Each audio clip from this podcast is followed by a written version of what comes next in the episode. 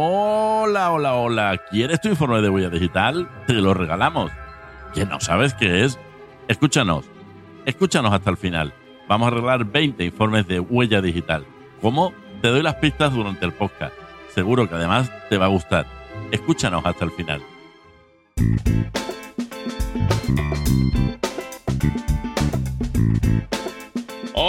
Hola. Empezamos un capítulo más de Derecho Fácil para Todos, un podcast de Eterno Abogado y también tuyo, no lo olvides.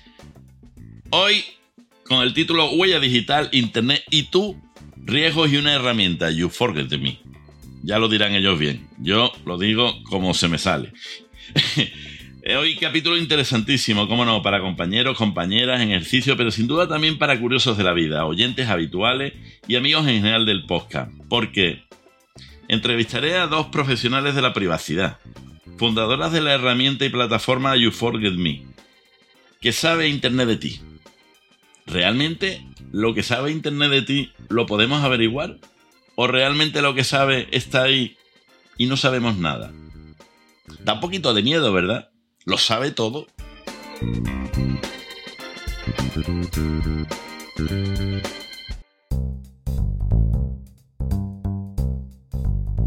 María Jesús López Serrano y Daniel López Serrano. Ya luego me dirán que son hermanos, obviamente. Cofundadores y CMO la primera y cofundador y CEO el segundo. CMO para los dummies como yo, la directora de marketing, vaya, es la responsable de la estrategia y la planificación del marketing de la empresa. Y el CEO, el director ejecutivo, el director general, el gerente también de toda la vida, el tío, el machaca, el que ejecuta realmente, el que lleva los mandos la empresa. En este caso de youforgetme.com. Desde su perfil de LinkedIn me quedo con apasionado de la tecnología, la estrategia y que construye sus conocimientos día a día, que aprende de sus errores y que su curiosidad le empuja a realizar cada proyecto, tarea o actividad que tengo que hacer. La mejora continua es su estilo de vida. Y doy fe de que lo que le conozco es así. Bueno, pues eh, bienvenidos María Jesús, Daniel. Gracias por acompañarme y acompañarnos a todos en nuestro podcast. ¿Qué es You Forget Me? En primer lugar, darte, darte, las gracias, José Luis, por, por este espacio y por contar con, con nosotros.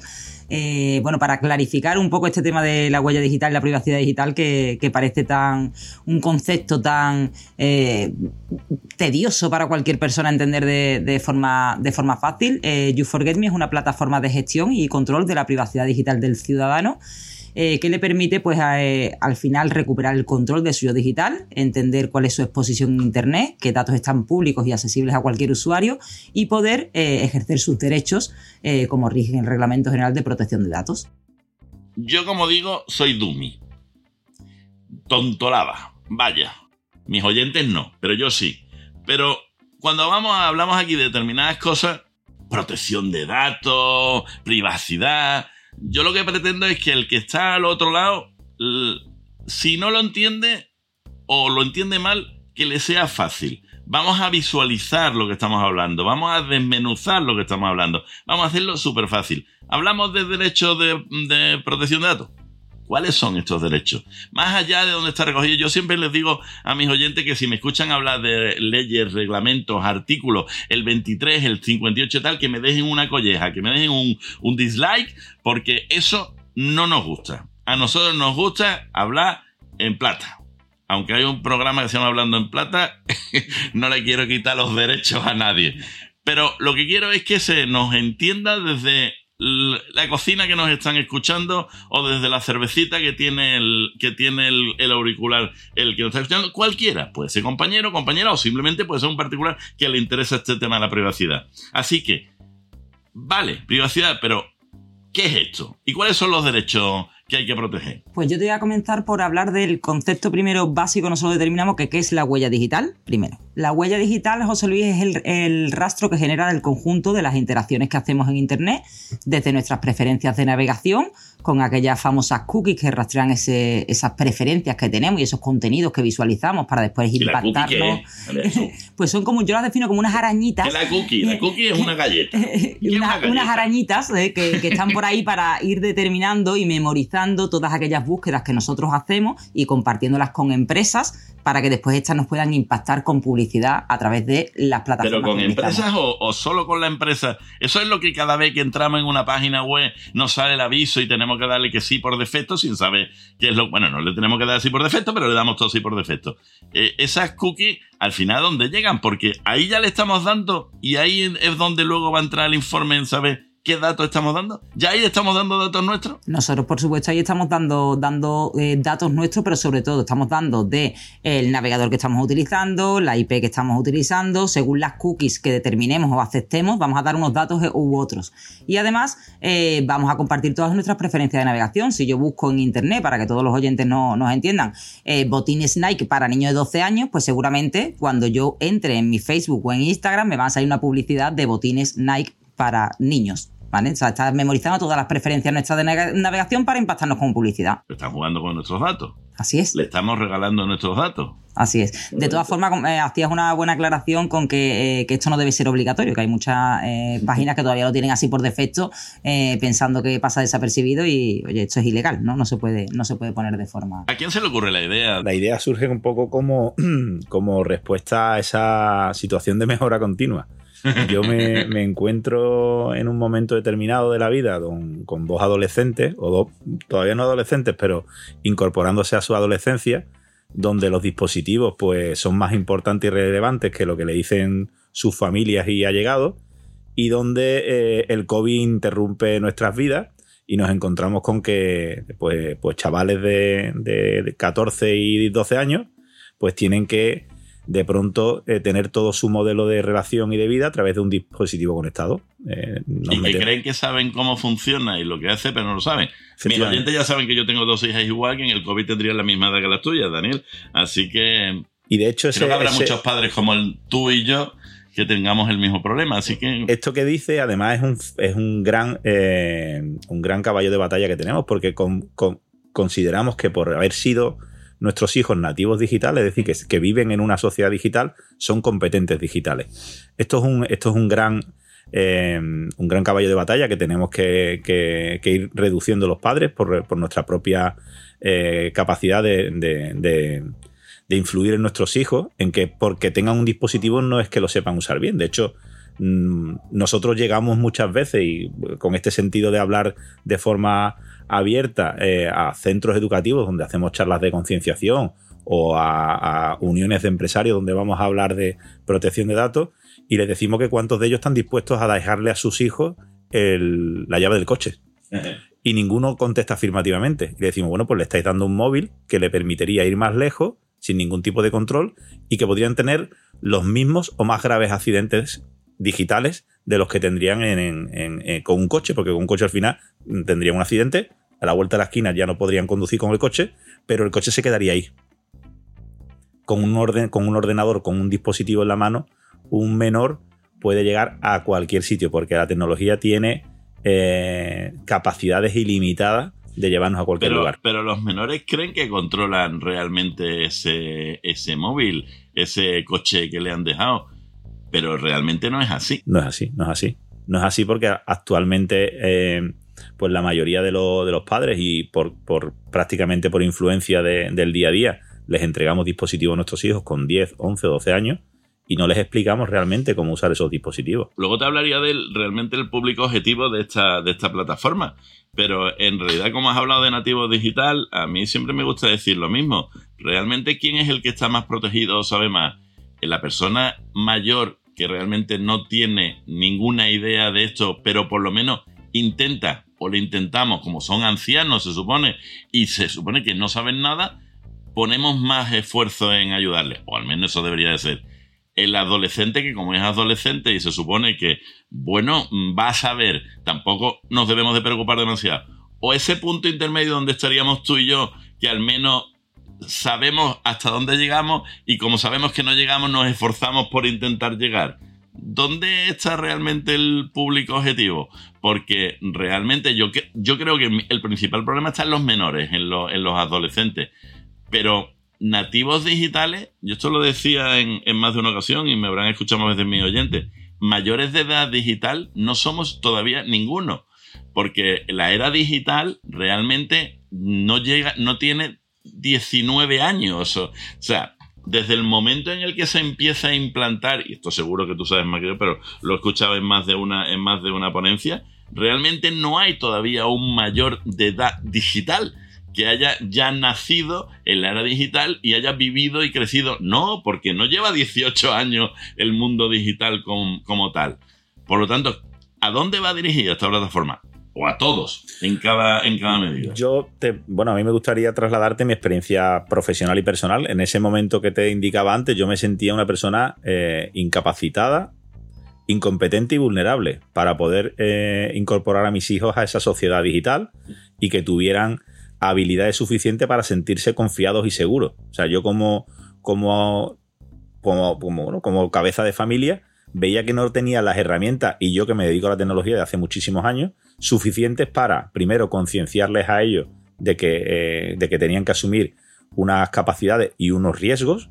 Eh, segundo, de poder darles a ellos habilidades suficientes para determinar cuándo algo lo pueden o lo deben hacer. Asumir también su responsabilidad de cómo tienen que usar el dispositivo, porque muchas veces pensamos que nuestros hijos asumen solo riesgos, pero también son responsables de muchas inferencias que hacen en otras personas, ¿no? Esa educación en valores digitales, yo me sentía incapacitado, me sentía incompetente y por mucho que buscaba eh, por todos los medios, me sentía vulnerable porque después yo veía que mi navegación, que lo que yo hacía en Internet era, era prácticamente un concepto abierto, cualquier persona podía ver, pues, no lo que yo no lo que yo usaba de mi huella digital, sino, pues, oye, las cookies, eh, te metías en cualquier sitio y prácticamente ya te conocen como patrón. Yo decía, oye, es que nos sentimos una persona, o sea, ya no, no tenemos nada de nuestra intimidad personal en el momento que le damos al botón de on en cualquier dispositivo. ¿Y está preparado, está preparado realmente el mercado para un producto como este? ¿O, o realmente incluso al mercado hay que enseñarle este producto? para realmente darle todo el uso o la utilidad que pudiera tener el producto. Pues, pues, bueno, de esto María Jesús te podrá hablar mucho más que yo porque se dedica a esa parte de concienciación, pero mi perspectiva es que ahora mismo estamos trabajando mucho en la parte de concienciación porque todos los, eh, eh, los casos o todas las situaciones que estamos eh, atendiendo son situaciones que ya han sucedido. Es decir, es una actuación reactiva. Es cuando algo ha pasado. Nosotros estamos, proponemos o tenemos una, la inquietud de que la gente sea responsable y que trabaje en higiene digital. Es decir, igual que tenemos el hábito y la costumbre de, tener una higiene bucal y de, cepillarnos los dientes tres veces al día, no vamos a limpiar nuestra huella digital tres veces al día, pero sí vamos a tener pautas para que nuestra higiene digital sea lo suficientemente acorde a nuestras intenciones o inquietudes. Vale, ¿quieres dejar um, algún apunte sobre eso? Sí, eh, el apunte que, eh, fíjate si es necesaria esa, esa parte de, concienciación que, que, antes de nuestra tecnología nació una plataforma de concienciación que tenemos que se llama mihuelladigital.es para eh, en la que ofrecemos pues recursos gratuitos, videotutoriales, información autopsias de privacidad que le llamamos nosotros a todas estas políticas de privacidad que no nos leemos. Eh, pues nosotros lo que hacemos es eh, desmenuzamos esa política y la traducimos a un idioma muy sencillo para que realmente pues cualquier ciudadano pueda entrar a nuestro blog y decir, bueno, voy a descargar Instagram para mi hijo, le voy a dar acceso, por ejemplo, le voy a permitir que se cree una cuenta, pero ¿qué información va a compartir mi hijo con, Instagram? Pues en vez de leerme el tocho de la política de privacidad de, la página de, de Instagram, pues bueno, pues me meto aquí y lo veo de forma muy sencilla y eh, necesitan tanto, tanta concienciación, tanto el menor como los propios padres como los propios centros educativos. Esto es un tema mm, eh, que nosotros siempre hablamos que tienen que ir, la familia y el centro educativo tienen que ir de la mano en esa educación digital, porque si uno tiene reglas donde eh, se ponen muchos límites y en otra no lo hay, al final pues no sale para, para adelante. ¿no? Sí, eso, pero esa educación digital, si le quitamos el digital y nos quedamos solo con educación, que es eh, realmente la, maestra, eh, la maestra de la, maestra de la, de la educación. Eh, ¿Cuál es el problema? Que realmente los padres a veces usan el móvil como ahí tienes el móvil y no me tengo que preocupar y ya hijo hija haz lo que tú estimes oportuno primero es educación y luego es educación digital. Si no tenemos la educación. No Eso es, de ese, mismo, de esa misma también eh, concepto nace lo que nosotros llamamos valores digitales, porque decimos, no es más que te debas preocupar de tu hijo de educarlo en el entorno digital, es que son los mismos valores que tú le debes inculcar como padre éticos y morales, eh, que ser responsable, ser respetuoso, eh, reconocer tus errores, pedir ayuda, los, los valores normales que le incluimos, que le inculcamos a nuestros hijos, enfocados en la era digital. O sea, lo que tú no hagas, no harías en la vida real si le estamos poniendo unas reglas y le estamos enseñando, tú no puedes cruzar un semáforo cuando está el semáforo en rojo porque te pueden atropellar, pues en la era digital pues tú no puedes tener acceso a este contenido, pues te puede pasar esto. Y lo que pasa es que hay que sentarse y hay que tener un tiempo para acompañar y no... Claro, pero el problema, como dice, como dice Daniel, es que aquí solo actuamos de manera reactiva.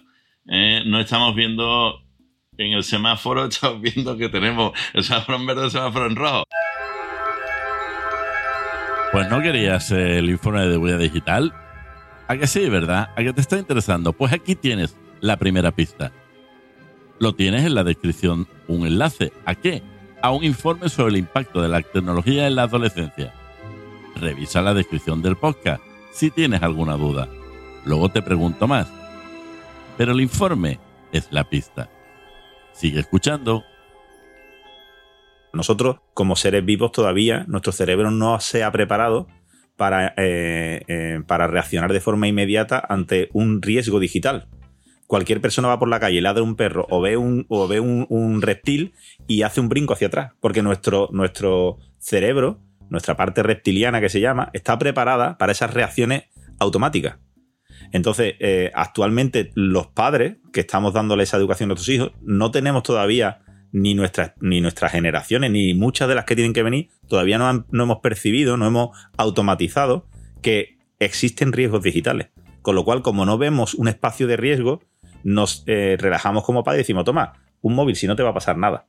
Porque pensamos que no va a haber ninguna inferencia física que le vayan a hacer daño a nuestro hijo. Pero sin embargo, está habiendo muchísimos problemas el informe de, hablaremos más a largo y tendido después, de UNICEF, y el informe del impacto de la tecnología en los menores y los adolescentes, que ya casi el 70% de los menores duermen con el móvil en su habitación.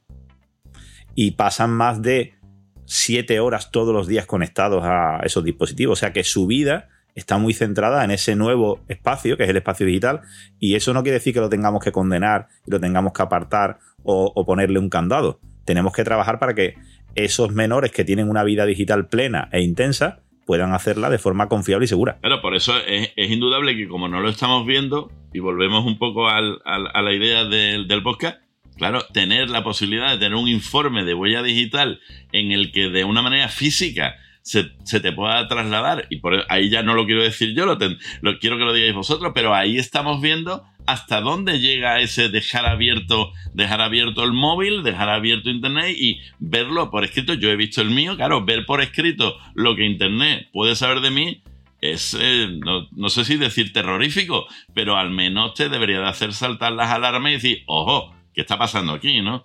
Entonces, por eso, hablando del informe, ¿Qué recoge el informe, Daniel?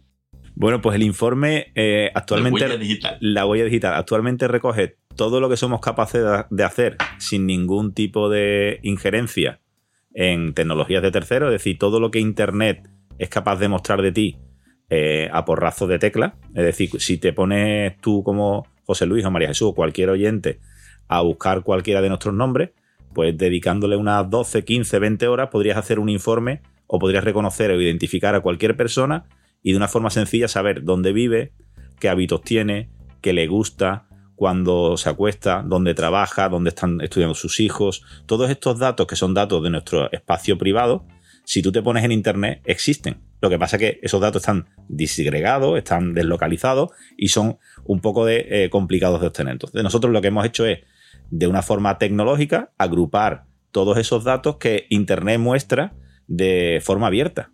Sí, pero son complicados de obtener y obviamente ahí está precisamente el éxito de la plataforma, es haberlo sabido simplificar, pero están ahí. O sea, quiero decir, están a la vista de todos, de una manera más o menos compleja de llegar, pero los malos tienen la habilidad de poder llegar a ese, a ese punto. Es que están ahí.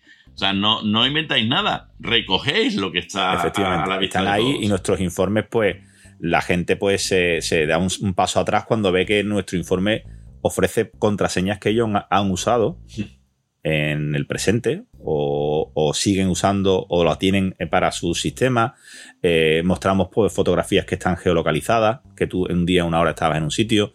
Mostramos lo que dicen esas cookies de que hablaba antes María Jesús. Una cookie está eh, en un fichero al final está dando una serie de datos de tus gustos y preferencias y que pueden ser mercantilizadas para otros. Es decir, eh, te instalan un, componente en tu ordenador, en tu navegador, que va recogiendo todas tus preferencias y que después eso es comercializado con otra, persona, con otra empresa y muchas veces eh, eh, no es un mito urbano, un urbano, sino que ya es una realidad que dice, ayer estuve hablando de comprarme una, rumba en casa o una, una, máquina de cocinado y ya me han salido siete anuncios en el teléfono. Y estaba hablando con mi pareja en, en el... Pues eso es una realidad.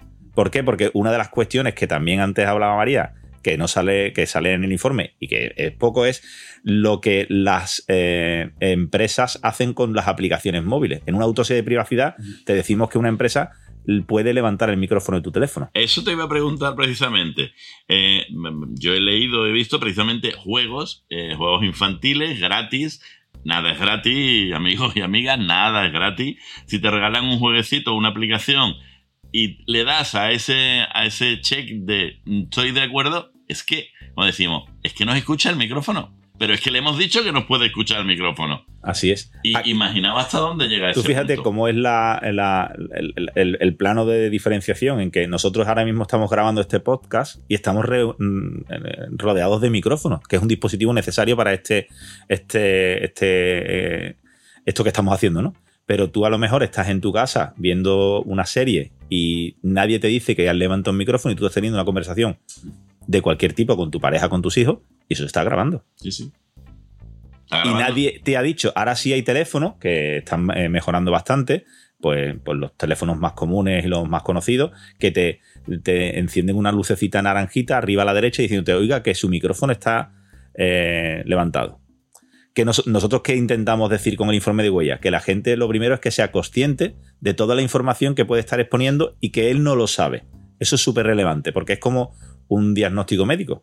Hasta que las personas no saben que tienen colesterol, a lo mejor no, toman. No hacen nada. No hacen nada, no toman remedio. O hasta que no te dicen que tienes eh, la tensión alta, no eres capaz eh, de, tú como humano decir, joder, me tengo que cuidar a nivel de salud, ¿no? Pues esto ya ha entrado en ese plano, ¿no? Que, que nosotros tenemos que ser conscientes de nuestra huella digital, porque hoy nos hemos levantado con la noticia de que no sé si eran exactamente 45, 43 o 48 de ciberdelitos por hora en España. Por hora. Por hora.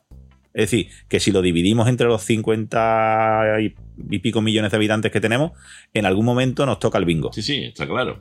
Además, como, como a veces cuando, cuando cuento en el despacho, cuento a los amigos y tal, oye, que me acaba de llegar que justamente eh, em, tengo que renovar la tarjeta y me ha dicho que puedo, oye, qué casualidad que me ha llegado. Digo, pues eso es mentira. Digo, ¿cómo va a ser mentira si justamente tengo que renovar la tarjeta? Y el problema es que los malos envían cientos y miles y millones de SMS, de WhatsApp, de email, y no es que te lo haya enviado a ti, lo que pasa es que la percepción que tú tienes es que, ostras, claro, soy yo y sabía que tenía que renovar la tarjeta. No, no eras tú, eras uno de esos tantos.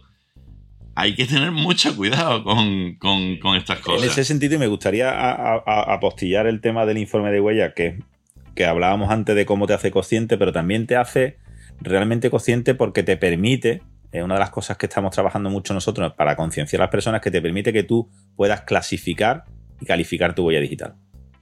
¿Qué es relevante de esto? Que en vez de recibir un listado de cosas que te pueden... Te me has adelantado y, me, y, te lo quería preguntar tal y como lo planteáis. ¿Ese es el indicador de sentimiento? Ese, el primero es el indicador de conciencia que tenemos, vale. que es de toda la huella digital indicador de conciencia, amigos, e indicador de sentimiento, amigas. A ver. Y hay otro último que es el de sensibilidad, ¿eh? que este, este, tiene, este tiene más guasa. Indicador de sensibilidad. Pues escuchad porque a mí me parece súper interesante. Mira, el, primer, el primero que hemos trabajado es un indicador de, de conciencia que significa que, dada un informe, dado un informe de huella digital con muchos datos, si tú has visualizado todo ese informe de huella. Con lo cual, hasta que no has llegado al ítem último, al último dato que dice que esto puede ser tuyo o no, y tú lo reconoces o lo descartas, tú no eres consciente de tu huella digital. Ah, de tal forma que si yo te digo, oye, tu huella digital tiene 100 resultados y tú solo has visto 20, pues eres un 80% inconsciente. Es así de sencilla la matemática. Pero igual puede pasar lo siento, el, burro el primero,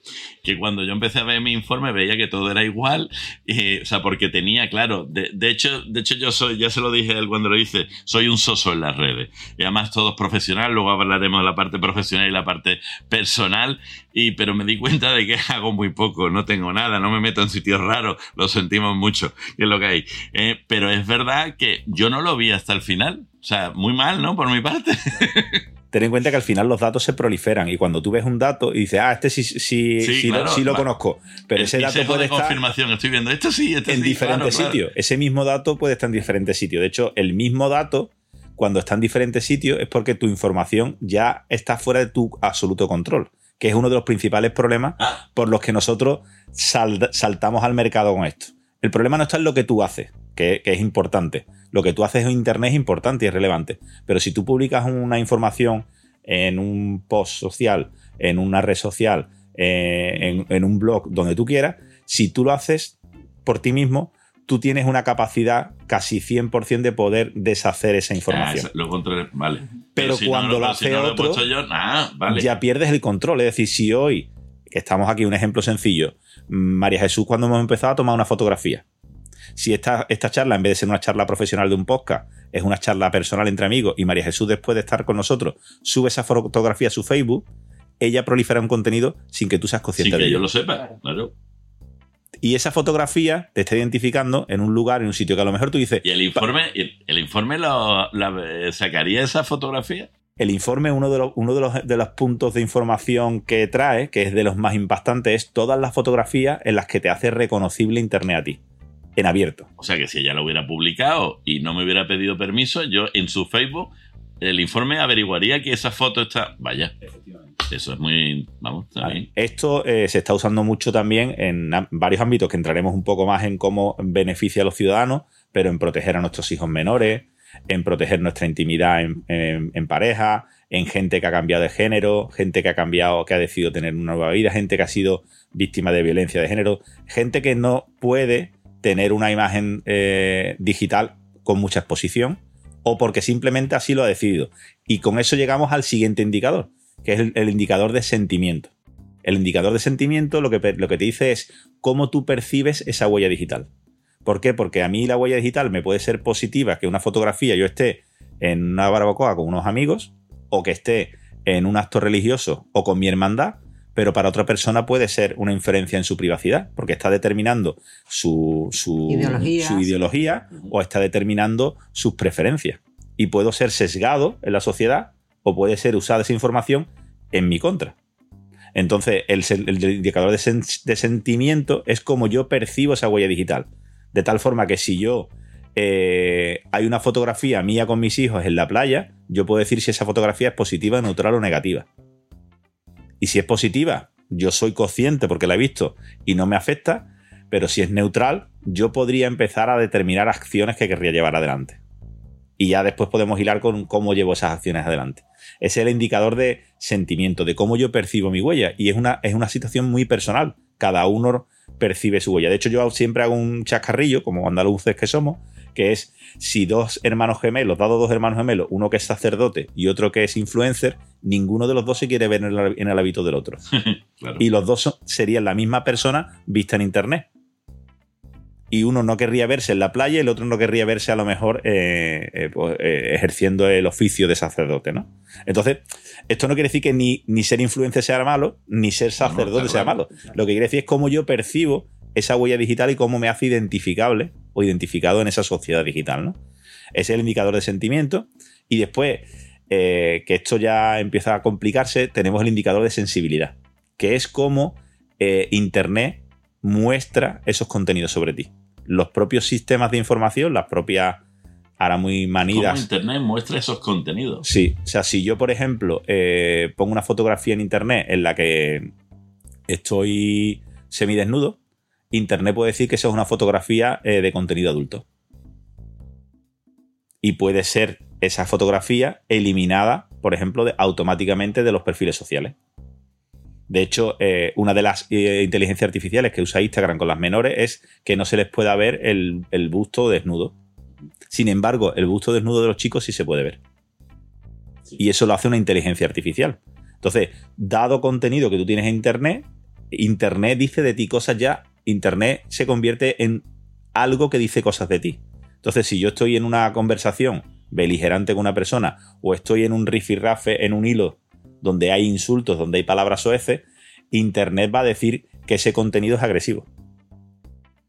Toda esa información eh, eh, de forma consistente o inconsistente se convierte en un patrón de comportamiento y esto lo usan después compañías financieras, compañías de selección, compañías de, eh, centros académicos para saber si tú estás alineado con esos valores o con esas inquietudes que tienen esas personas a la hora de contratar un servicio. Hay mucha gente que está hace muy poco y relacionado con el, con el tema este se puso de manifiesto en España el derecho al olvido oncológico.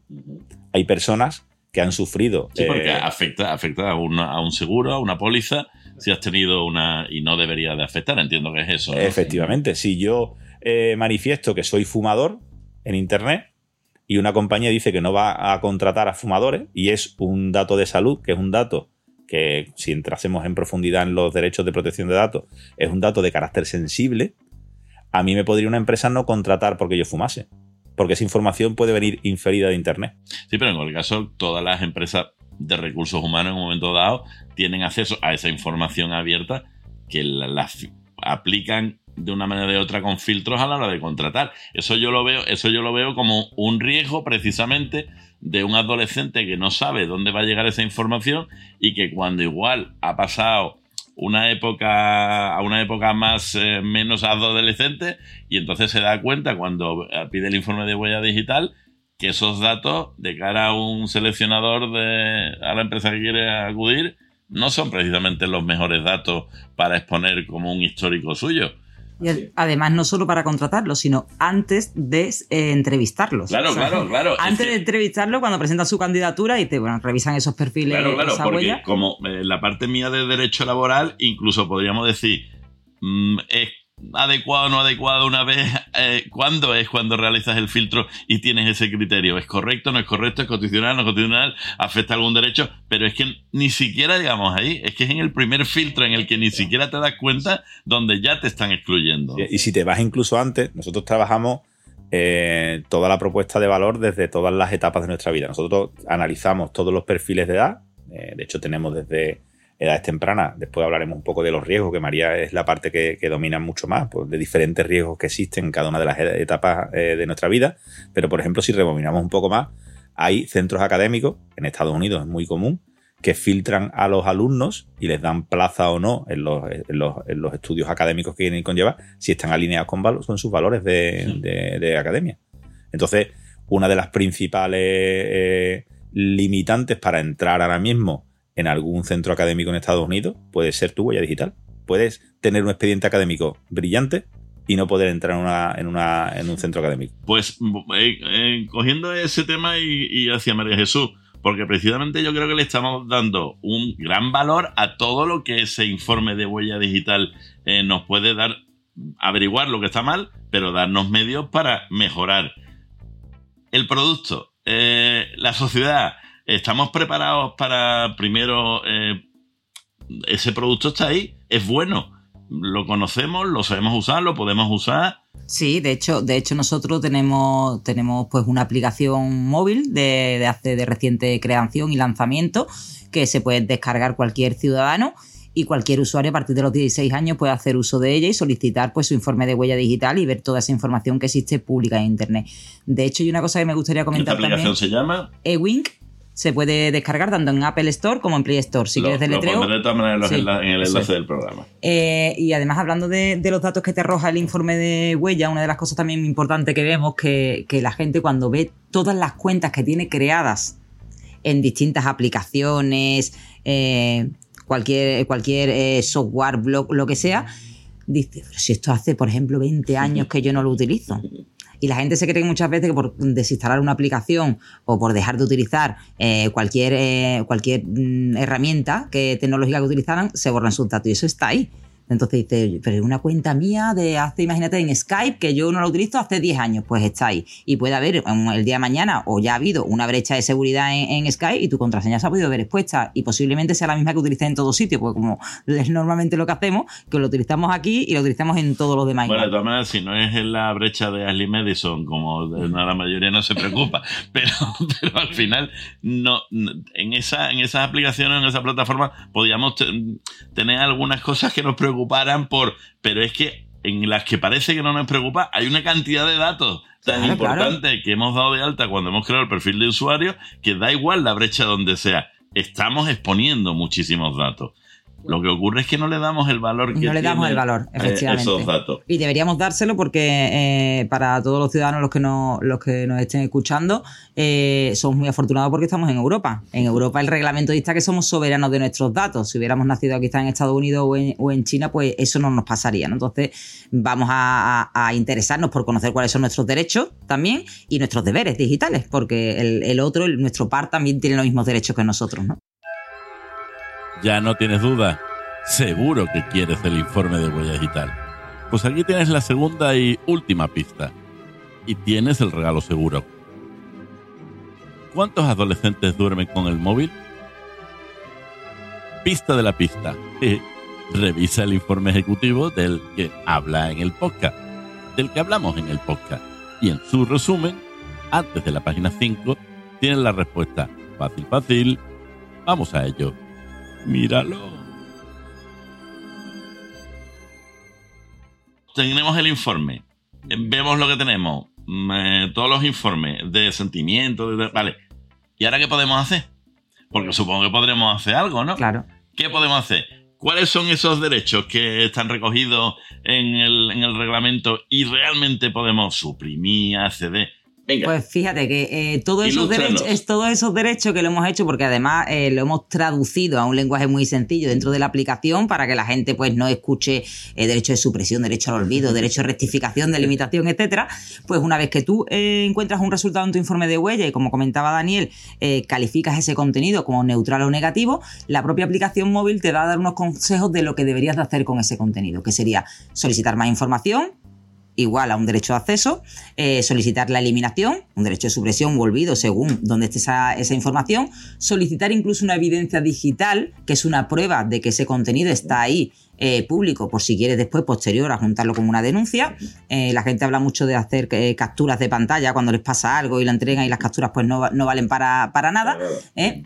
otros, ¿no? Entonces te dejamos ese banner abierto y tú podrías solicitar el derecho, la eliminación, el acceso, cualquiera de los derechos que están estipulados a través de nuestra aplicación y ya pues nuestra, nuestra tecnología haría el proceso en tu nombre. Y como eh, yo creo que lo dije al principio, pero si no ahora, ahora os abro un poquito la luz, eh, digamos que la plataforma divide un poco en la parte de lo que es la parte del ciudadano y la parte de los profesionales. ¿Eh? Eh, en la parte de los ciudadanos de averiguar realmente cuál es la huella digital y luego la parte profesional es cuando algo de lo que se ha detectado realmente se tiene que suprimir, se tiene que hacer tal. Habrá una parte, habrá una parte que necesite de ese profesional y otra parte que igual simplemente el, el propio ciudadano ¿eh? lo puede hacer, ¿no? Cuando ya se, vamos a decirlo, cuando se complica o realmente nos hemos dado cuenta de qué barbaridad, esto está ahí, igual necesitamos tirar del profesional. Háblame de, las dos cosas. yo, por un poco por, eh, echar la, pelota al suelo, como tú decías. Mm, claro, claro. al final nosotros, yo intento, explicar esto, es, eh, tú hoy por hoy, en la mayoría de los países de la Unión Europea, tienes apoyo para hacer tu declaración de la renta. Pero cuando se te complica, necesitas ir a un profesional.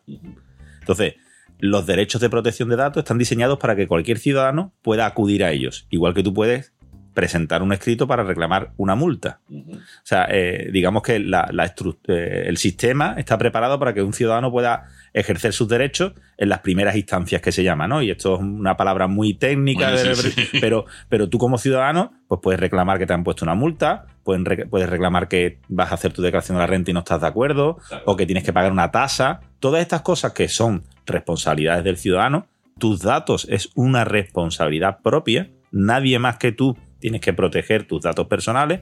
Entonces, el reglamento que ha eh, diseñado estratégicamente la Unión Europea a mí me parece eh, brillante desde la perspectiva de la filosofía. Tú eres responsable de tus datos, tú eres el soberano de tus datos y tú tienes que determinar cómo quieres que los demás traten tus datos. Y sobre eso es donde está apoyado toda esta eh, estrategia europea de protección de los datos que hoy por hoy se han convertido en ese nuevo eh, oro para las compañías y para el, el, progreso tecnológico, ¿no? El gran Big Data. El gran, Big, Data. no, el Big Data. el, gran. Nosotros lo que pretendemos con esto es que cualquier ciudadano, de una forma sencilla, entienda cuáles son sus derechos. Para eso está el portal de mi huella digital, donde de forma abierta y transparente le explicamos a la gente cuáles son sus derechos, que los puede leer de los portales de la Unión Europea que están ahí, pero le damos, le damos una, ventana de, de lenguaje más sencillo Después le damos una herramienta para que puedas reconocer tus datos que están expuestos. Te permitimos que tú, como ciudadano, puedas decidir si quieres ejercer algún derecho. Y si se te complica, macho, porque es que se complican muchísimo las cosas, tienes que acudir a un profesional. Vale. Y ahí es, digamos, que la otra parte de la, idea que surgió en su momento es profesionales. Eh, ¿Cómo entran aquí los profesionales en You Forget Me? Pues a nosotros nos ha servido eh, enormemente. Te voy a decir por, qué. Una de ellas es por darnos la confianza de que vamos a prestar un servicio que va a completarse con una solución a un problema. Es decir, un profesional. Nosotros, eh, la tecnología tiene un alcance eh, limitado y un propósito, pero después las cosas se complican. Hay muchas veces que hay que acudir a situaciones de mayor profundidad legal para resolver un problema como puede ser un ciberdelito, ¿no? O un ciberbullying, que una persona le están hostigando, o o un sexting, que hemos visto como personas han eh, compartido información sensible de otras personas que incluso han llegado a tener consecuencias pues, indeseadas, ¿no? Y todo este tipo de situaciones que pasan a un calado mayor, donde ya tus datos se han convertido en un problema, ese problema te afecta personalmente y esa, esa afección personal se necesita de un profesional, a nosotros nos ha permitido darle esa confianza tanto al producto como al ciudadano. Oye, que después de eh, obtener tu huella digital que después de tener esta clasificación y calificación de tu huella, si el problema se complica, tú vas a tener una red de agentes de privacidad que son profesionales que además de su función que ocupan como profesionales del ámbito legal, conocen muy bien estos problemas y esta tecnología para darle el siguiente paso y ayudarte como ciudadano. O sea, está el círculo perfecto. Esa es la idea, por eso te decía que una de, bueno, le dije en el LinkedIn que mi pasión es la estrategia y esto es una de las partes de la estrategia, es cómo eres capaz de completar el círculo y que no se te quede ningún punto fuera de la ecuación. Vale. Em, yendo a, parte de lo que nos da el informe, y además eh, yo, aprovecho el, yo aprovecho el podcast para em, em, mis problemas. No, es mentira. Eh, el informe da una parte de vida personal y una parte de vida profesional. Pero claro, entiendo que en la parte profesional hay poca protección tenemos desde el punto de vista de la protección de los derechos, ¿no? ¿Eso de alguna manera se puede salvar o no se salva? ¿O, lo que está en la nebulosa, sí, lo que no? ¿Cómo lo ves? Pues aquí va a depender mucho de si, de si eres un personaje público, ¿no? Y, lógicamente, pues tu actividad es de interés, de interés general. Entonces ahí es donde existe un choque entre los derechos de información y los derechos de protección de datos, ¿no? Siempre que seas un personaje público y estés ejerciendo tu profesión por la que te estás lucrando y por la que eres conocido, lógicamente, pues hay una serie de imágenes o contenidos que no vas a poder retirar. Pero que el eh, informe vaya a salir, ¿no? Te van a salir, por supuesto que te salen. Lo que pasa que después, a la hora de ejercer tus derechos, puede ser que eh, tu solicitud pues no llegue a finalizarse pues porque seas un personaje público ¿no? y que sea de interés general. Y desde un punto de vista puramente práctico, hacemos el informe, obtengo la huella digital, veo que hay una fotografía o en un post de Facebook o, algo y lo quiero eliminar. ¿Qué, ¿Cuáles serían los pasos?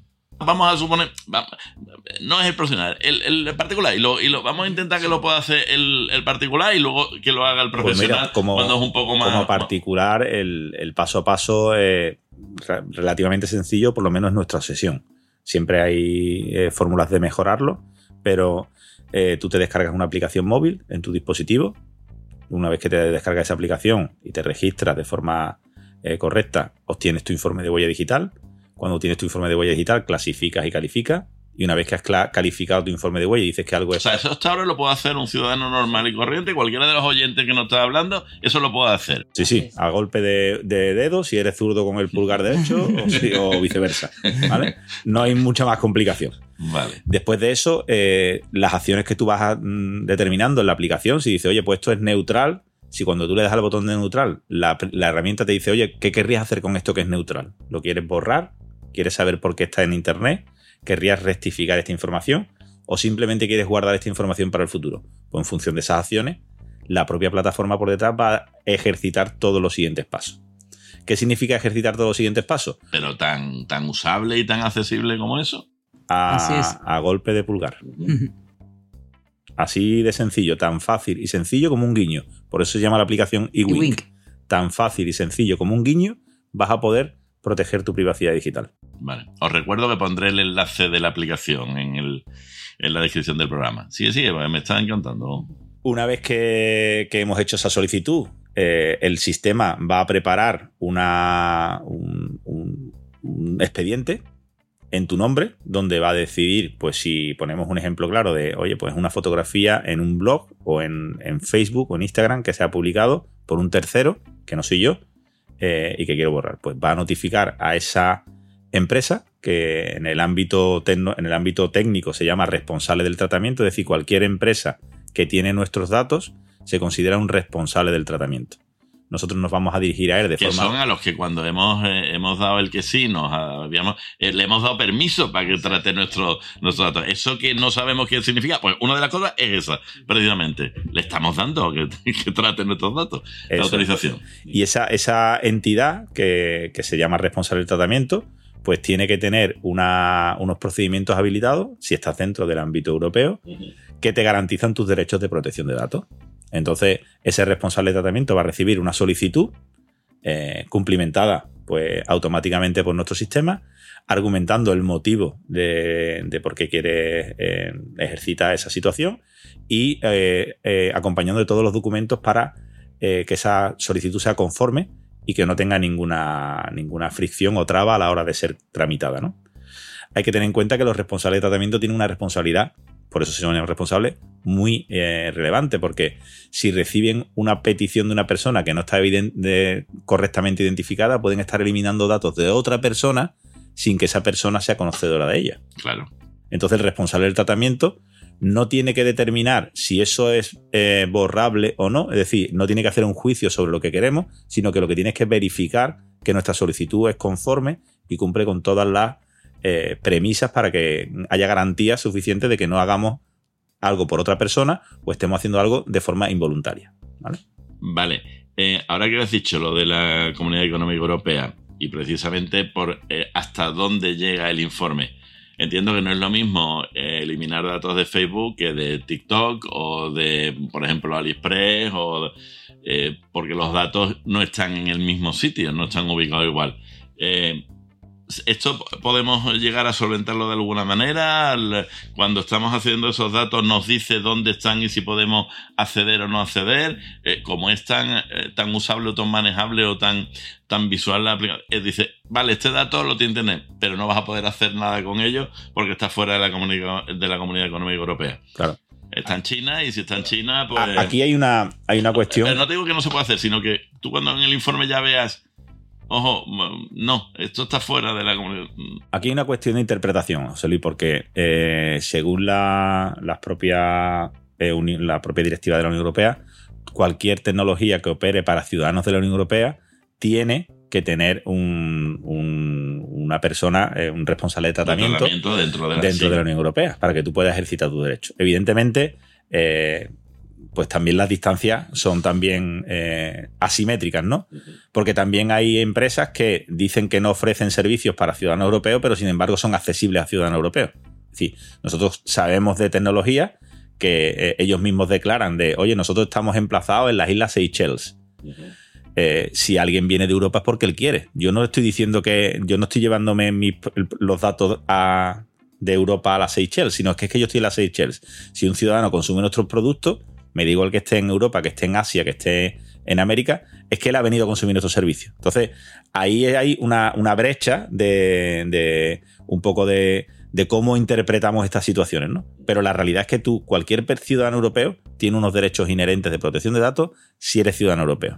Y tienes o bien la fórmula de ejercitar tus derechos de forma directa, y si no puedes, por fortuna, en Europa tenemos muy bien eh, regulado todo esto y tenemos agencias de protección de datos locales. En España tenemos la Agencia Española de Protección de Datos, que es de las más brillantes que tenemos en Europa. Yo me siento muy orgulloso de, esta agencia, porque además continuamente eh, genera iniciativas para facilitar al ciudadano.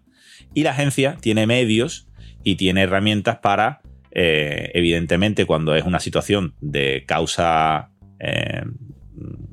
mayor o de, que, es gravosa para una persona, inferir en que ese contenido se pueda borrar. De hecho, han habilitado ahora un canal prioritario que está, que está siendo muy favorecedor para mitigar unos riesgos importantes que están dando en los ámbitos educativos, que son los ciber de los ciberbullying, que se llama, y en el canal prioritario se están habilitando como ventana inmediata para resolver problemas de contenidos que se proliferan fuera de los espacios europeos. O sea que si hay un dato que está fuera de la Unión Europea, depende de la situación que está. Por eso nosotros tenemos esa red de agentes de privacidad, porque los agentes de privacidad tienen los conocimientos y las herramientas suficientes para acudir a estos instrumentos, ya sea la agencia o sea los propios instrumentos legales que existen para defender a las personas. Hay cosas que, se escapan un poco del alcance de la gestión de una persona, ¿no? O sea, tú como ciudadano, yo te decía que con un golpe de pulgar vas a poder borrar cosas, pero bueno, eh, como todo, eh, tiene sus límites. Claro, claro, pero por eso estamos hablando para el ciudadano normal. La gente de privacidad ya sabrá lo que tiene que hacer. Efectivamente. Un ciudadano salvando, salvando situaciones así mm, no puntuales, porque son, son numerosas, pero no puntuales, la mayoría de la información que sale en su huella digital va a poder borrarla. Últimamente salen muchas informaciones de sitios en Rusia. O sea, Rusia también ha estado eh, trabajando mucho la recolección de datos eh, de, forma eh, inconsciente para las personas. O sea, hay muchos países que usan estas técnicas de recolección de datos pues para entrenamiento de inteligencia artificial, para entrenamiento de estrategia eh, militar, para lo que necesiten, ¿no? Entonces, esto el ciudadano no lo sabe, pero nuestro informe de huella te sale información de cookies que hay en Rusia, en el mío, en el tuyo, y eso es que eh, Rusia está fuera de la Unión Europea. No podemos dirigirnos a Rusia a borrar una información, pero sí podremos dirigirnos, si eso es algo gravoso para nosotros, a la Agencia Española de Protección de Datos, unido a nuestra agente de privacidad, para que nos defiendan de esa situación. Eh, cambiando un poquillo de tema, María Jesús, ¿organizáis, eh, ¿organizáis eventos, organizáis formaciones, tenéis contactos con colegios? ¿Es necesaria esa actividad por parte de, vosotros? ¿Qué, hace? ¿Qué, qué hacemos o qué debemos hacer? ¿O qué hacéis vosotros para mm, realmente llegar al que necesita y ni siquiera sabe qué hacer con sus datos en Internet. Pues nosotros precisamente, José Luis, estamos muy, muy eh, metidos en, toda esta educación digital que hablaba, en la que tiene que participar Centro Educativo y Familia, con todos esos recursos y además ahora recientemente ha salido en, los centros educativos que ya están preocupados por estos temas, ¿no? por los accidentes digitales que surgen entre alumnos y menores. Eh, ha surgido una figura que se llama el Coordinador de Bienestar y Protección del Alumnado, eh, que es una figura que debe ser obligatoria en todos los centros educativos y no solo educativos, sino en todos aquellos en los que haya un tratamiento de datos personales de menores eh, que tiene que estar para, de una forma, tiene unas responsabilidades que explica la Ley Orgánica 8-2021, que es que tengo que prevenir esos accidentes digitales, tengo que planificar un calendario educativo para formar a, los alumnos y que puedan prevenir esos riesgos, y en el momento que ocurra un accidente digital tengo que actuar. ¿Y cómo tengo que actuar? Pues tengo que hacer una notificación a esta Agencia Española de Protección de Datos que comentaba Daniel, tengo que posiblemente capturar una evidencia digital certificada y fíjate que nosotros cuando vimos esta, esta obligatoriedad ¿no? que surgía de, la ley, nosotros ya estábamos tan cerca de los centros educativos, nuestra propia plataforma eh, tecnológica eh, la hemos adaptado para que ellos puedan cumplir de, pues, de una forma muy sencilla sus responsabilidades. Otra vez, sencilla y usabilidad. Así, así es, para que ellos este, en, un, un, guiño, me gusta esta, guiño. esta figura que les ha llegado además a ellos por, por sorpresa, sorpresa, que además hay muchos centros educativos todavía que no saben ni siquiera lo que es esta figura, lo sabrán seguramente a partir de, de septiembre les ha llegado y normalmente se le han, eh, le han puesto la medalla pues a lo que era el orientador TIC o lo que era el pedagogo, lo que era no es exactamente eso. Efectivamente, no es exactamente esto. Una, una persona que tiene que formar parte del equipo docente o del equipo directivo siempre y cuando sea un centro eh, público, ¿vale? O un externo si es un centro privado o concertado. Entonces, una figura que tienen que tener para velar y apoyar a las familias en caso de que yo, por ejemplo, como madre, llegue y diga, oye, eh, se han distribuido por WhatsApp los alumnos del colegio un vídeo donde están, eh, pues, agrediendo a mi hijo. Entonces, pues el, coordinador de bienestar tiene que estar ahí. Pero es que no tiene que estar ahí solo para esa actuación o esa reacción cuando ya ocurre, sino es que tiene que tener un calendario y un plan de acción para que todos los alumnos pues prevengan esos, esos accidentes digitales. Yo sigo, yo sigo viendo, y, ahí entiendo de dónde surge esto con Daniel, yo sigo viendo todavía grupos de mis hijas en las que se comparten cosas que quizás no lleguen a un extremo de, de bueno, penal, pero realmente se comparten cosas que no son conscientes de lo que están compartiendo. ¿eh? Mm, realmente mm, la educación digital de ese coordinador de bienestar o del que, que sea no existe para nada. No, esto si nos vamos a la causa tiene mucha profundidad. ¿eh? y además digo, tú no te das cuenta que lo que estáis compartiendo aquí es más que ese chaval, ese chavala, de no, pero tampoco pasa nada y además luego ya lo habló y él tampoco le importa.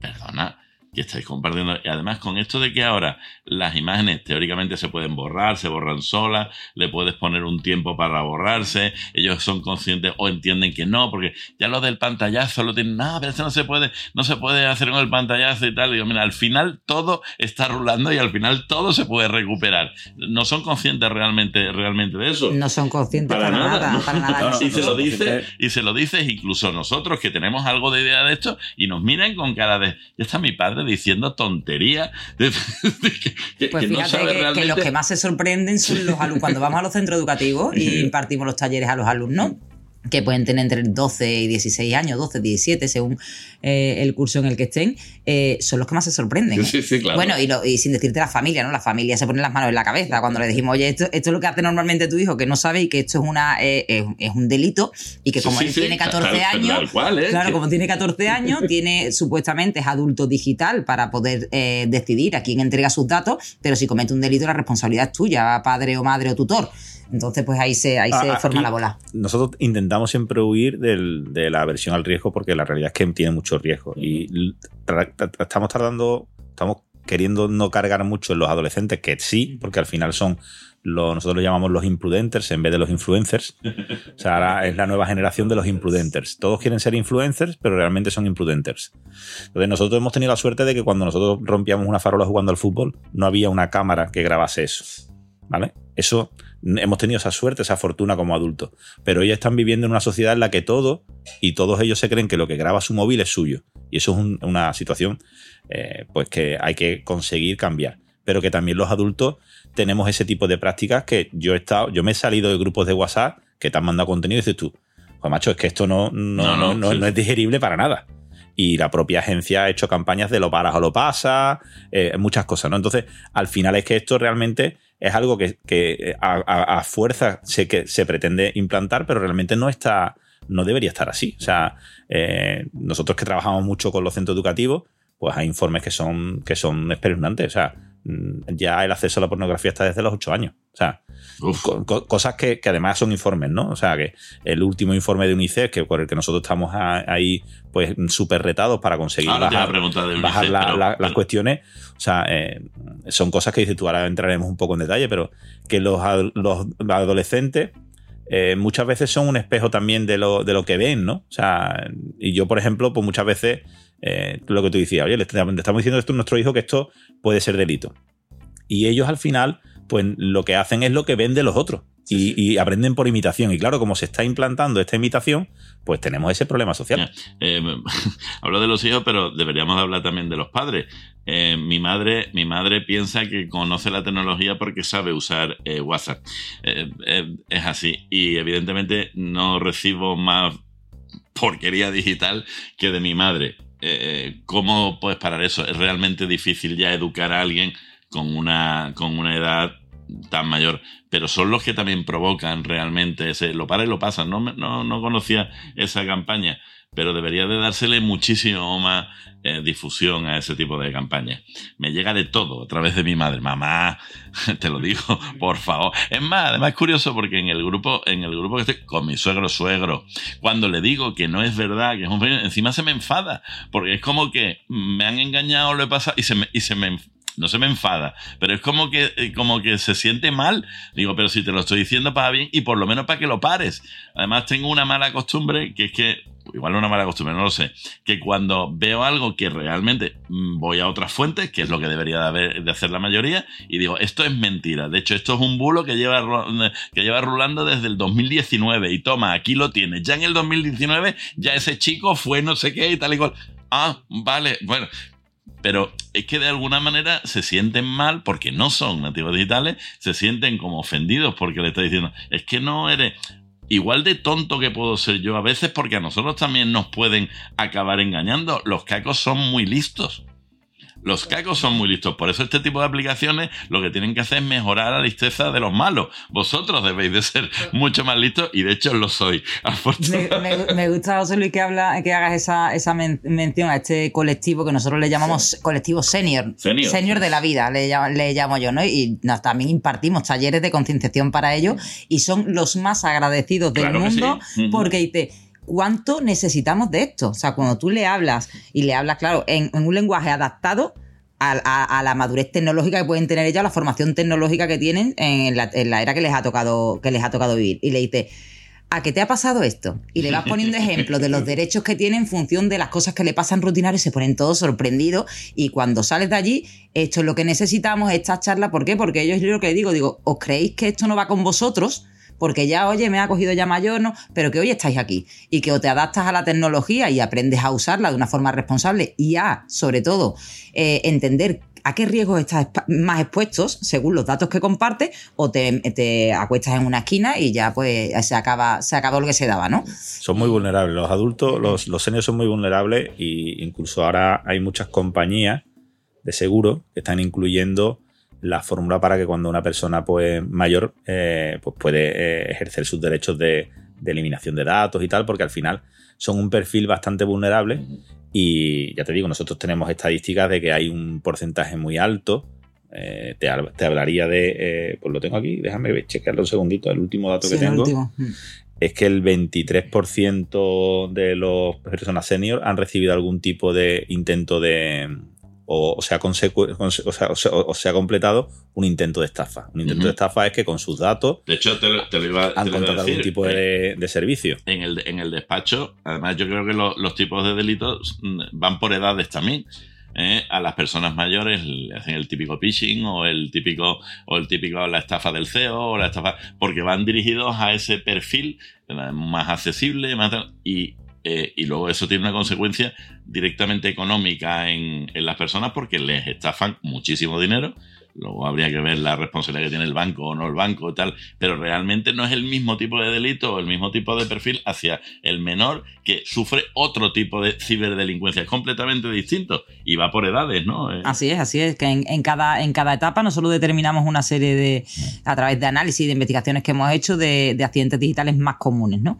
Pues para empezar, hay que, a mí me gustaría eh, abordar la etapa más prematura de un menor desde su nacimiento.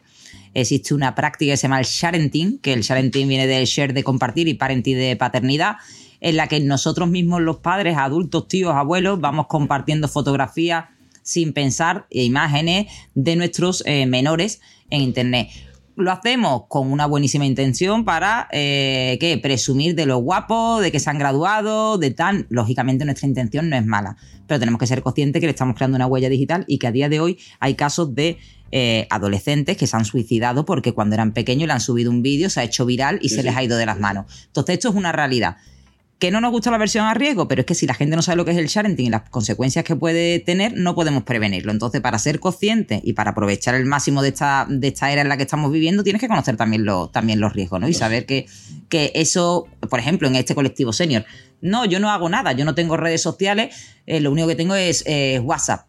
vale, tengo WhatsApp eh, y subo solo las fotos de mi nieta, las subo a, la, a, mi estado de WhatsApp. Vale.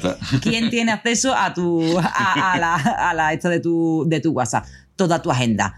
¿Puedo capturar la pantalla? Sí. ¿Y ahora qué hago con la fotografía? ¿Ya has perdido el control? No sé qué. Digo, aparte que no tiene Facebook, pero es del mismo dueño. O sea que lo mismo, ¿no? se, lo explico, y se quedan todos sorprendidos. O sea que empieza, empezamos por el sharenting, después ya en una, en una edad eh, preadolescente, pues sobre todo el tema del ciberbullying, que es el más, eh, por desgracia, el más, el más conocido. También hay casos del grooming, que es el adulto que se, pues, se hace pasar por un menor para contactar con otro a través de redes sociales, con, pues, con, una, con un objetivo de mantener una relación eh, con, ese, con ese menor. Después ya en la edad más de adolescente, cuando ellos empiezan a tener sus primeras relaciones, eh, hay muchos temas de sexting, ¿vale? En el que, en el, que el sexting es el que más eh, pues surgen, pues esa. Ellos al final están conociendo su sexualidad en un entorno distinto al que nosotros lo conocimos en, entonces, ¿no? Pues su forma de mandar eh, fotografías comprometidas, hay prácticas responsables de realizar el, sexting y solo hay que formarlos. Oye, no significa que no puedas mandar una foto comprometida a tu pareja de ese momento, pero que no se te identifique la cara, que no te identifique una marca de nacimiento, que si sale de tu control, después no, no sufras una repercusión, ¿no? En edades un poco más en la búsqueda emplea de eh, búsqueda perdón, activas de empleo, pues el tema de cómo te afecta tu huella digital, todo lo que has hecho a tu marca personal, cómo puede ser susceptible a que te contraten o no te contraten, un acceso a una universidad, etcétera. Y ya en edades más adultas, pues un, profesional, un directivo, pues todo el tema de suplantación de identidad, de brechas de seguridad a las que puedes estar expuesto, etcétera, etcétera. Me quedo con una cosa y además como me ha encantado el ejemplo, el símil de la farola de Daniel, eh, con el ciberbullying y yo creo que es algo que no se da, no se da cuenta la, gente y, los oyentes sí, porque ya me conocí y tal. Antes, eh, igual que rompíamos una farola, eh, nos molestaban en el centro escolar. Nuestros padres, una de las decisiones que tomaban era nos cambiaban de centro escolar y ahí se había acabado el problema. Pero es que ahora, con las redes sociales, con los perfiles, te cambias de centro, de centro y sigues teniendo el problema. Por lo tanto, mm, e, es de ponerte los pelos de punta. Sí, además lleva, lleva situaciones. Nosotros que, que estamos muy metidos en este tema, muchas veces pues no, nos retamos a, minimizar cuanto antes esos ratios, ¿no? Pero la realidad es que hoy por hoy eh, uno de cada tres niños, es decir, el 33%, afirma haber recibido algún tipo de hostigamiento digital. O sea que... Eh, uno de cada tres. Uno de cada tres. Eso es una realidad. está eh, el informe, que es un informe público de UNICEF, que podemos ver todos los padres, que es accesible, que además está a través de internet. Me lo para ponerlo también en la descripción Te lo voy a pasar. Y ahí se, recogen un poco eh, en ese informe, que tiene un, talante mm, de, eh, informacional, de recopilar realmente los retos que supone el impacto de la tecnología en edades tempranas, la adolescencia y la educación. Y bueno, pues habla de que uno de cada tres menores eh, víctima de afirma ser víctima de, ciberbullying. ¿vale? O sea, eh, eh, después que no podemos saltar a la, al siguiente ratio que es el 30 y largo por ciento de las chicas reciben alguna petición de que sean, de que le compartan contenido explícito por otras personas. Pero que te estamos hablando de chicas de, los 10 o 11 años. Y por, ir un poco acabando, porque eh, si, no nos vamos a nos vamos al segundo y tercer capítulo, seguro de esto, que seguro que lo habrá. Pero me gustaría que habláramos de UNICEF, la, eh, su protección de la infancia y cómo se ve a través de determinadas instituciones y, por supuesto, vuestra relación, si tenéis una relación con, con UNICEF. ¿Qué, está haciendo UNICEF? ¿Qué estáis haciendo vosotros en UNICEF? Bueno, UNICEF tiene, tiene una visión muy, muy clara de cómo proteger los derechos de la infancia. Ese es su principal objetivo. Y dentro de ese principal objetivo, pues hace muchas misiones, mucho eh, alineado con los objetivos de desarrollo sostenible, que son una agenda europea con la que está trabajando pues, la mayoría de, de, las organizaciones e instituciones en la responsabilidad social corporativa y ellos están muy 100% enfocados en los derechos de la infancia. Dentro de los derechos de la infancia están los derechos digitales de la infancia. Entonces cualquier adolescente, pues que se incorpora a la vida digital de edades muy tempranas, pues está perdiendo cada vez más sus derechos digitales, que son parte de eh, la defensa que tiene UNICEF entre ellos. Entonces, UNICEF tiene una iniciativa, en este caso eh, la eh, UNICEF España, que es UNICEF Lab, que es un espacio donde em, seleccionan a diferentes proyectos de emprendimiento de base tecnológica para eh, mejorar eh, esos indicadores o esos impactos de la sociedad en los menores o en los adolescentes. Es decir, este año, por ejemplo, ha habido casi 700 solicitudes para participar del programa UNICEF Lab, que es su quinta edición.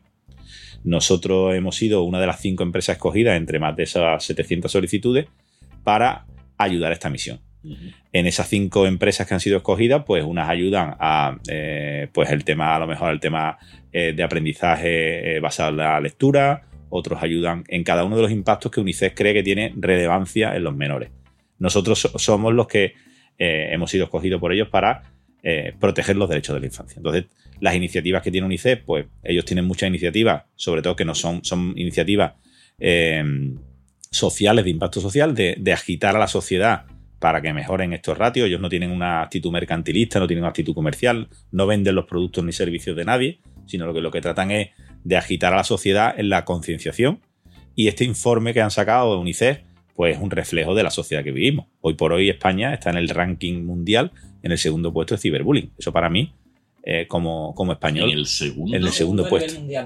Para mí eh, eh, es algo que no me, no, me, no, me, no, me, no me hace sentirme para nada orgulloso de, del país en el que vivo, porque creo que vivimos en un país maravilloso para muchas cosas, pero para esa puede haber más o menos datos filtrados, más sesgados, pero el único ranking que existe ahora mismo sobre ese tema, España está, estamos cogiendo medalla de plata.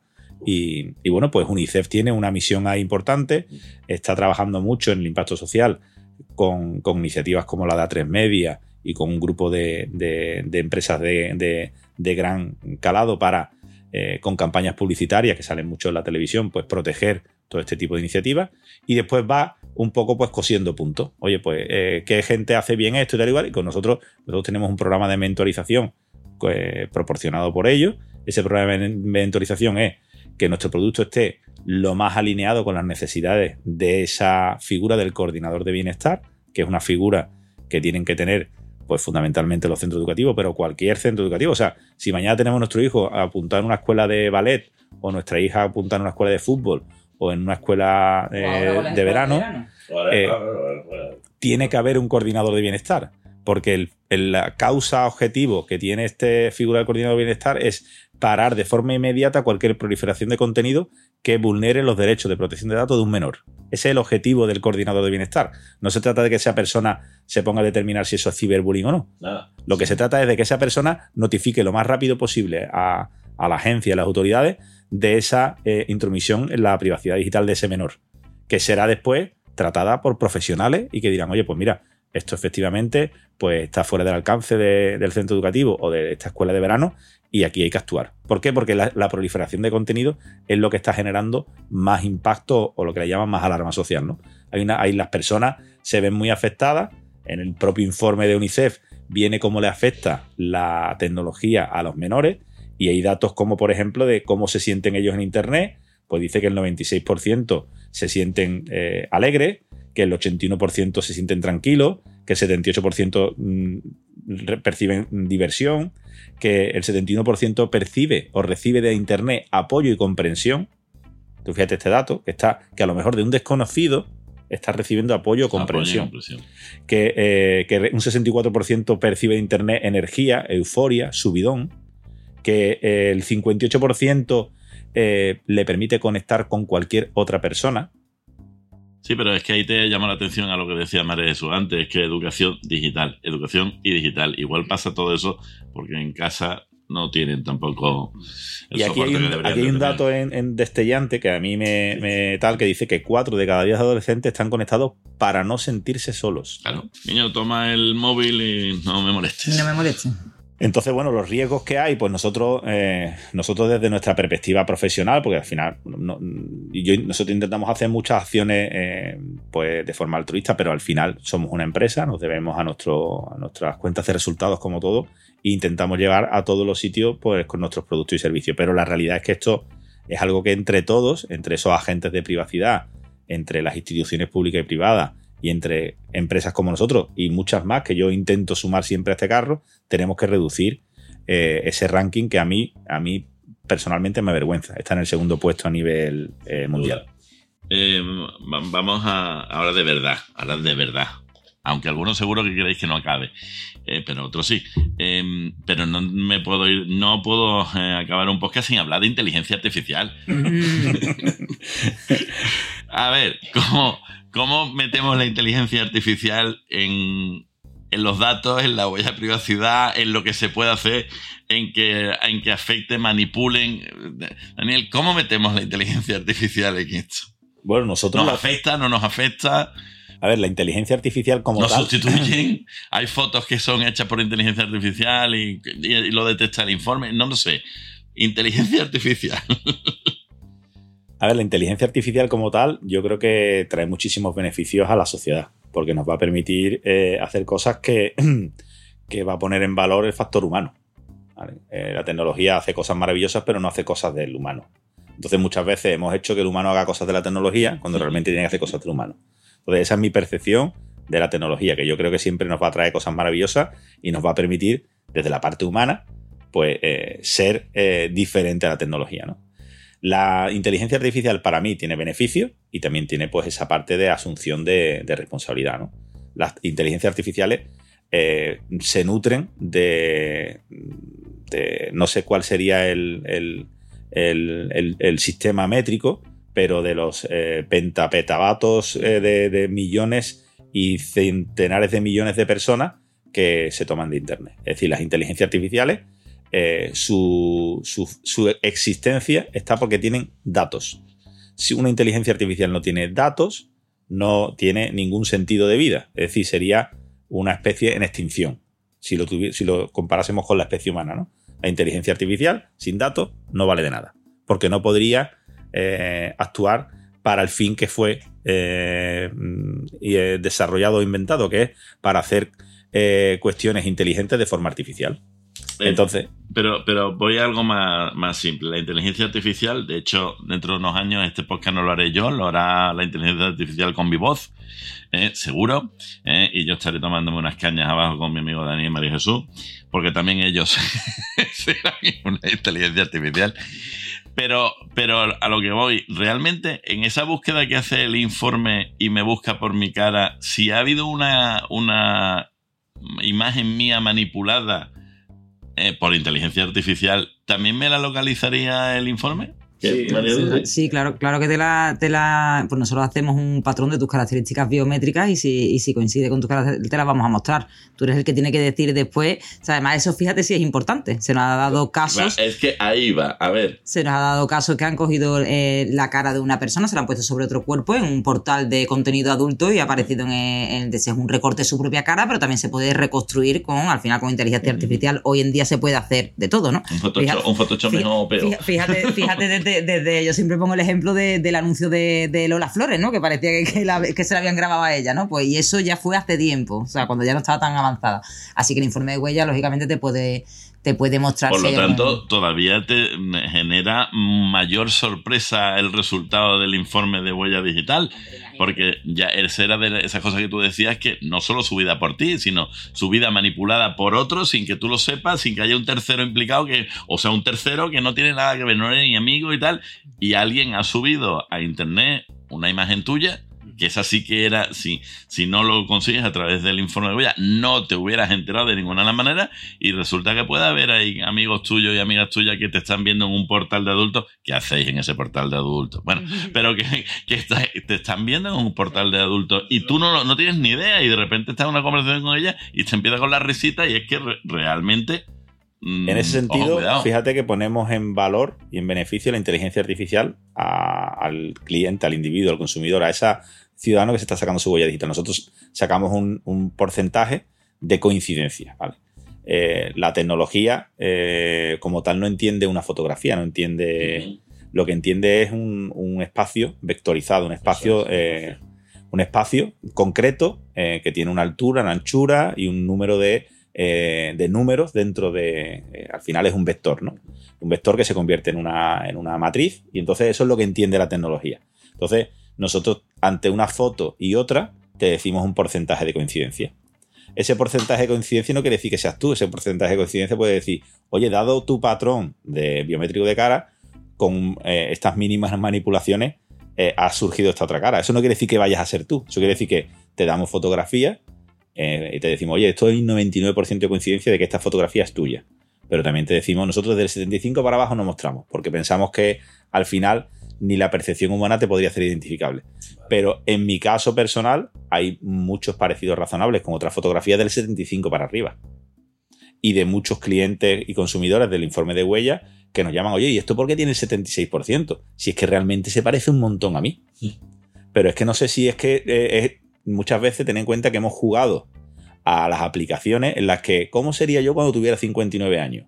¿Cómo sería yo si tuviera 14 años? ¿Cómo sería yo con la cara de no sé qué? Esas aplicaciones que hemos consumido como, eh, eh, como, como, como eh, divertimento, al final, al final está subiendo. está subiendo patrones biométricos de tu cara que pueden ser tratados sin que tú seas conocedor de ellos. Entonces nosotros mismos hemos sido los que no hemos sido responsables de nuestros datos y hemos subido esa información.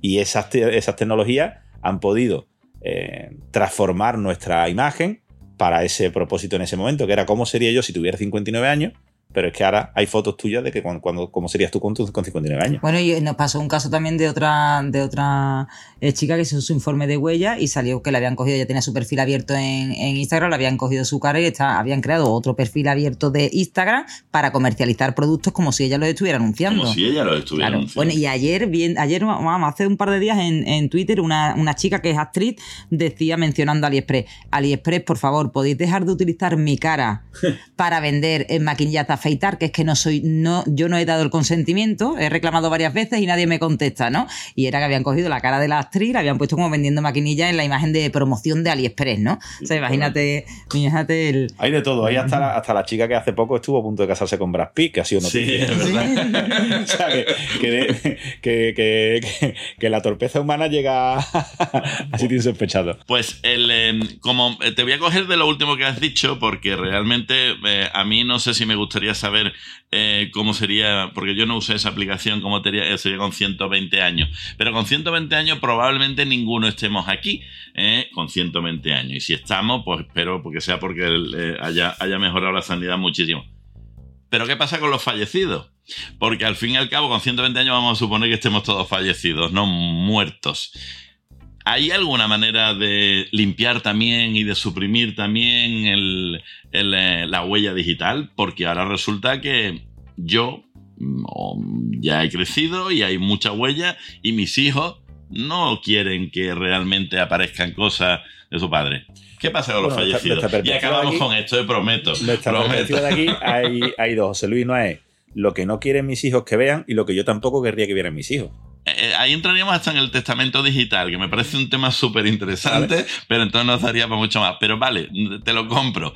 Pero bueno. Mira, uno de los primeros retos que yo me enfrenté cuando lanzamos la tecnología es una chica que tuvo la, situación. Bueno, pues a mí, a mí, yo es que ya me, me, lo tomo muy todo como el Quijote, ¿no? Y, y, la chica me, llamó y me dijo: Mira, eh, mi padre la han ingresado hace una semana, ha fallecido por COVID. Eh, su padre era una persona relevante, quiso borrar toda esa información, empezó a ver pues un poco todo lo que el padre recibía, pues oye, el padre era del club de socios de lo típico, de corte fiel, de McDonald's, de no sé cuánto, todo, oye, pues mm, hicimos un listado de más de 300 sitios donde había que borrar información del padre, pero es que a la semana siguiente, que la madre también estaba ingresada, la pobre, falleció. Entonces se encontró en 15 días eh, con dos personas que son inolvidables para tu vida, que es tu madre y tu padre, y una situación en la que sus padres le manifestaron que querían que borrase toda su huella digital, que no querían que hubiera contenido de ellos en una manifestación de sus padres. Entonces esta chica pues estaba obsesionada con, ese, con esa situación con sus padres.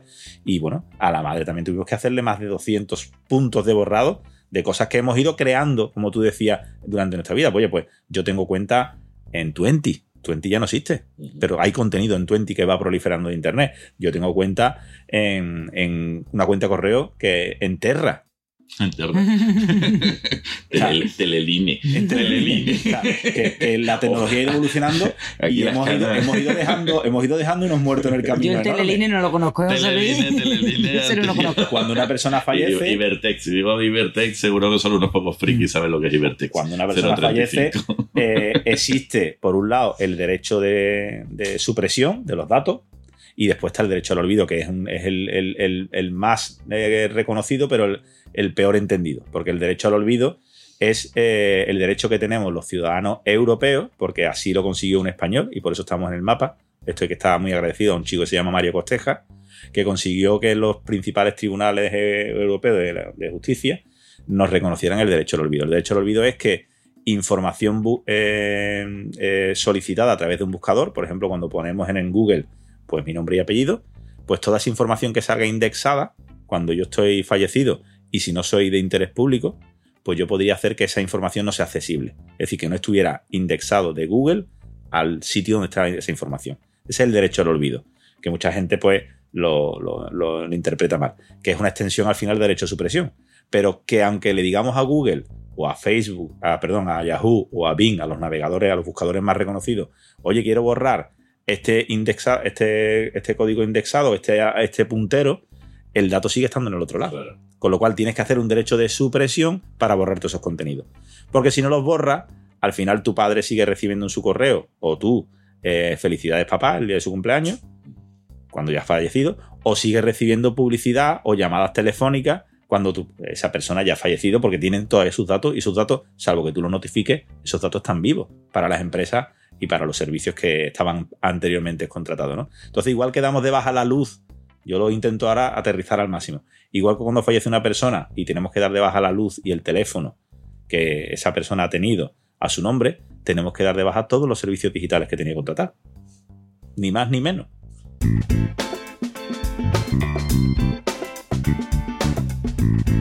Pues eh, nos vamos a despedir. Eh, eh, ha sido un auténtico placer. se me ha hecho corto.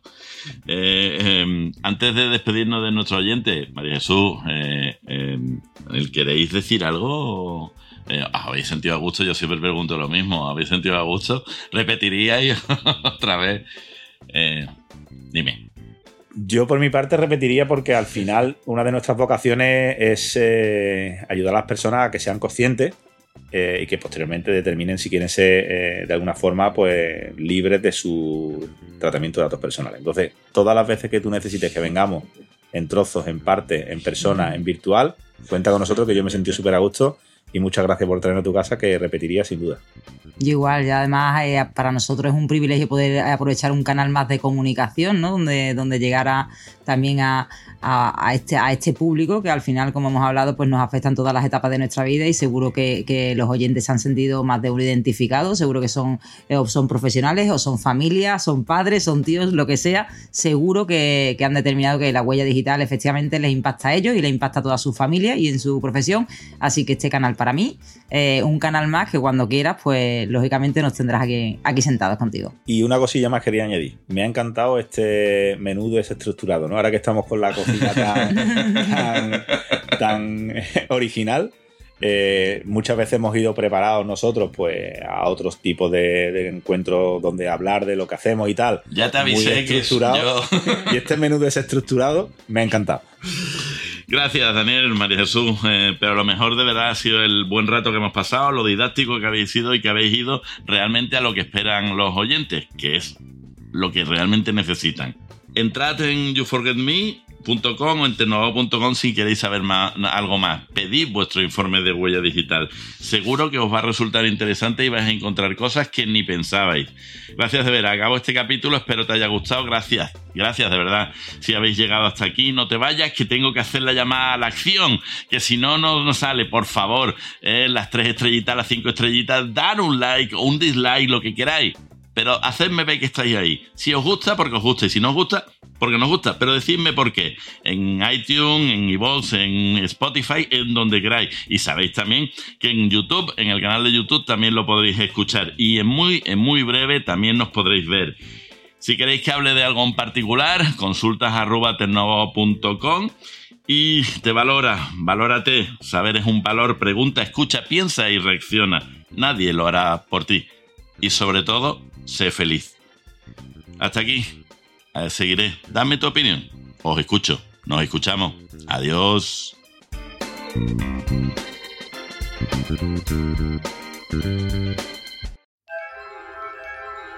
Si has llegado hasta aquí, lo primero, darte las gracias. Los tres te damos las gracias. Espero que te esté resultando el podcast. Así que la pregunta para obtener tu informe gratis de huella digital es ¿Qué organismo es el que emite el informe? Organismo que apuesta desde siempre por la infancia. Si no lo sabes aún, lee las notas y descripción del podcast. Lo tienes fácil. Y más fácil vas a obtener el informe de huella digital gratis. Recuerda que tienes 20, vamos a regalar 20, y que tienes para usarlo hasta 30 de noviembre del 2023. Te espero, te esperamos verás todo lo que sabe Internet sobre ti. allá.